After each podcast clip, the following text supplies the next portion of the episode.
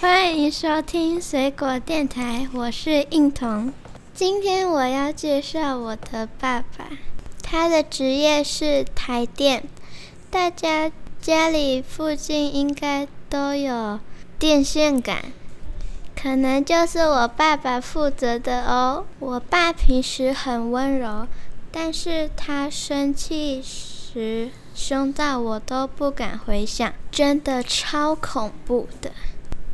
我爸爸的兴趣跟其他爸爸一样，最喜欢看车、买车。像我家就有两台车诶。我爸有时候很调皮，我在看平板的时候，他会偷偷到后面吓我。最后，我的节目就到这边。父亲节快到了，祝爸爸父亲节快乐！